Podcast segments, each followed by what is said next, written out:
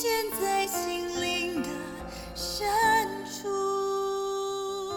亲爱的弟兄姐妹平安，各位好朋友，大家好。我们今天一天一章真理亮光，要来到约书亚记的第三章。我今天要来为大家读一到十一节。约书亚清早起来，和以色列众人都离开石亭，来到约旦河，就住在那里，等候过河。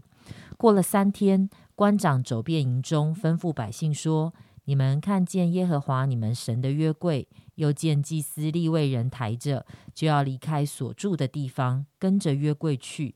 只是你们和约柜相离要量两千轴，不可与约柜相近，使你们知道所当走的路。”因为这条路你们向来没有走过，约书亚吩咐百姓说：“你们要自洁，因为明天耶和华必在你们中间行奇事。”约书亚又吩咐祭司说：“你们抬起约柜，在百姓前头过去。”于是他们抬起约柜，在百姓前头走。耶和华对约书亚说：“从今日起，我必使你在以色列众人眼前尊大，使他们知道我怎样与摩西同在。”也必照样与你同在。你要吩咐抬约柜的祭司说：“你们到了约旦河的水边上，就要在约旦河水里站住。”约书亚对以色列人说：“你们近前来听耶和华你们神的话。”约书亚说：“看哪，普天下主的约柜必在你们前头过去，到约旦河里。因此你们就知道，在你们中间有永生神。”并且他必在你们面前赶出迦南的人、赫人、西魏人、比利洗人、格沙格格加沙人、亚摩利人、耶布斯人。今天在我们中间分享的仍然是黄斌长老。各位弟兄姐妹早安！我想今天我们啊，接续着啊，约书亚带领百姓的下一个阶段，就是他们正准备要进啊。过河要进耶利哥之前，要先过约旦河。我想今天我们要来特别思想的，就是以色列人的啊出埃及的历史。一个是过红海，一个是过约旦河，一个是从埃及离开埃及啊，脱离埃及的权势，一个是进入迦南。两件事情都要。过河，一个过河，一个红海。有人讲红海其实也是芦苇草的一个一一段河，不一定是我们想象的海的整个那样子可怕的景况。但我们不来讨论这个部分，我们都是特别来讨论说这两个过程有什么样的不同。第一个部分，当然我们都晓得出埃及的历史有摩西，神告诉摩西啊，那摩西举起杖，那个海就分开，以色列人就从那个啊摩西。分开的那个海的路径当中经过，那这一次呢，摩西已经不在了。我可以想象，当约书亚要带领百姓要过约旦河的时候，他心中一定非常的紧张。你摩西不在了，我怎么可能？我也没有杖，我也没有什么东西啊！我要如何的带领这群百姓过约旦河？而且如圣经所说，那个时候河水是涨过两岸。听啊，圣经背景说，那个河宽是一一点多公里，哇，这是一个很可怕的一个景况。就那个河水是河水是非常大的。所以我们就看到，啊，第一节约书亚清早起来，对不对？可见有人。所有人都讲说，他一清早起来干嘛？赶快来到神的面前来寻求，寻求神那怎么办？接下来要怎么过？所以你看到后面的整个过程，都是神告诉他你要怎么过。我想这就是一个服侍神的人，真的，当他面对一个侍奉，真的不晓得该怎么办的时候，他找到最好的方法，就是来求问神主啊，你要怎么办？摩西不在了啊，那神跟他讲我。后面神一直给他鼓励，是摩摩西所做的事情，我同样我今天仍然能做。所以你就看到摩西是举起杖，约书亚是什么？抬着约柜，约柜代表什么？就是神同在嘛。约柜就是个法板嘛，约柜就是马拿嘛。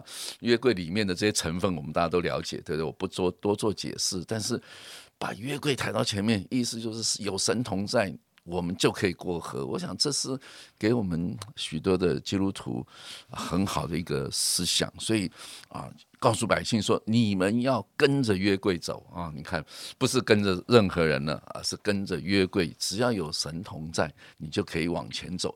走什么呢？神告诉他们：我要带你们走一条你们从来没走过的路。这条路你们向来没走过。我天天就在思想，什么叫做哪一条路向来没走过？后来我就思想到，根本就没有路嘛。河河里面，请问有路吗？啊，我们常想的路就是啊，这条路我要往右边走，往左边走，往直走，对不对？或向左，或向右。问题是河里面是没有路的，就算河水分开了，哪一条路，哪里有约柜，哪里就是路啊。这个约柜往前行的时候，你们就跟着行啊。我我想，这就是我们基督徒的一种经历啊。我刚刚说了。离开埃及是一个经历，进迦南也是另外一个经历，就是属灵的另一个阶段。你信了耶稣之后，不是就一帆风顺；信耶稣之后，你仍然在你生命当中有很多的抉择。但是你是不是能够像约书亚带领百姓一样，你们怎么样好好的自己、预备自己？你们要来经历这位耶和华神啊的工作，耶和华神要做骑士。我想接下来呢，我们就看到其实。神对约书亚说：“我今天要让你在以色列人面前尊大，什么意思？因为让以色列人知道我怎样与摩西同在，也照样与你同在。”这句话什么时候出现？约书亚记第一章就出现了。当约书亚根本很害怕啊，要 带领百姓接下摩西的工作，我想。约书亚的害怕不亚于摩西的害怕，摩西的害怕是未知的害怕，因为他根本不晓得要怎么去带领以色列。所以神呼召摩西的时候，摩西说：“不行啊，不行，我是左口笨舌的，你选错人了。我在旷野牧羊已经四十年了，对不对？你现在这个时候找我带领以色列人出来，怎么可能？”所以摩西面对是一个不可知的恐惧。但是约书亚不是我，我是想到约书亚面对是可知的恐惧，因为这四十年他看着这一群百姓如何面对摩西，差点没拿石头把摩西打死。那这种可知的恐惧，我个人觉得啊，更更害怕。但是呢，神一直告诉他，我如何与摩西同在，我也。一样的与你同在，要让这些百姓知道，现在你是一个新的领袖，让他们知道你是有神同在的人。我想，对我们一个服侍神的人，真的有的时候啊，我们面对许许多多的侍奉，我们都有一种恐惧啊，要带领弟兄姐妹有恐惧，带领教会有恐惧，各样的恐惧常常在我们的服侍当中会出现。那愿神。的话再次来激励我们：神如何与约书亚同在，神也同样的与我们同在。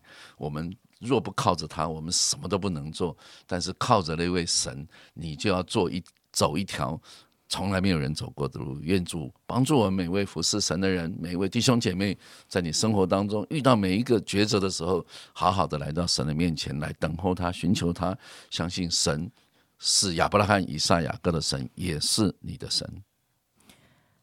谢谢黄斌长老的分享，我想这真的是非常宝贵的提醒。呃，我想在我们的成长、跟生命、跟信仰的历程中，我们都常常会面对觉得。我们好像在面对要走一条从来没有所走走走过的路，我们不知道路在哪里。好像刚才黄长老的，根本我们不知道路在哪里。也许在面对我们的职涯、职场、工作，我们会觉得不知道那条路在哪里。也许面对关系、呃婚姻、亲子这些亲密的关系，我们也会觉得前面的困难很大，不知道那条路在哪里。也许面对我们的身体健康一些的病痛，我们也会觉得不知道那条路在哪里。好，那有一些可能是个人的，有一些可能是群体的。我想我们都会有过这样的心情跟挣扎。而今天在约书亚记里面，他们有很美好的，让我们透过这个约书亚记的第三章，让我们看见，好，虽然面对眼前的困难，根本不知道路在哪里，但是就像刚才黄长老特别提醒的，哪里有约柜。哪里就有路，路就在那里。因为我们很清楚的知道，我们是跟着约柜，也就是我们是要在神的同在当中，神是走在我们的前面的。我们知道谁是我们生命的主。好，因此呢，真的求神帮助我们。也许有些弟兄姐妹在你现在的生活跟境况中，你正在面对，你不知道那条路在哪里。那好不好？我们来寻求神，就好像约书亚清早起床的时候，就好像他定义让神走在他的前前面，求神帮助我们，不要好像要跑在约柜的前面，而是我们定义要跟着神走。求主帮助我们在这些困难中，我们就经历到那个与摩西与约书亚同在的神，也与我们同在，而他是那位大有能力的神，大有能力的主。亲爱的主，我们来到你的面前。求你真的打开我们的眼睛，可以真实的看见你跟认识你。耶稣让我们不会常常觉得我们所面对的困难很大，我们不会觉得那个未知或是已知的挑战让我们的心胆怯，而是主，我们知道你大过一切，知道主你是掌权的神，也知道主你是那个乐意带领我们的神。耶稣，我求你来兼顾每一位的弟兄姐妹，让我们总是能够定义在我们生命的抉择上面，定义要选择。跟随你，求你带领我们。谢谢主，祷告奉主耶稣基督宝贵的名求，阿门。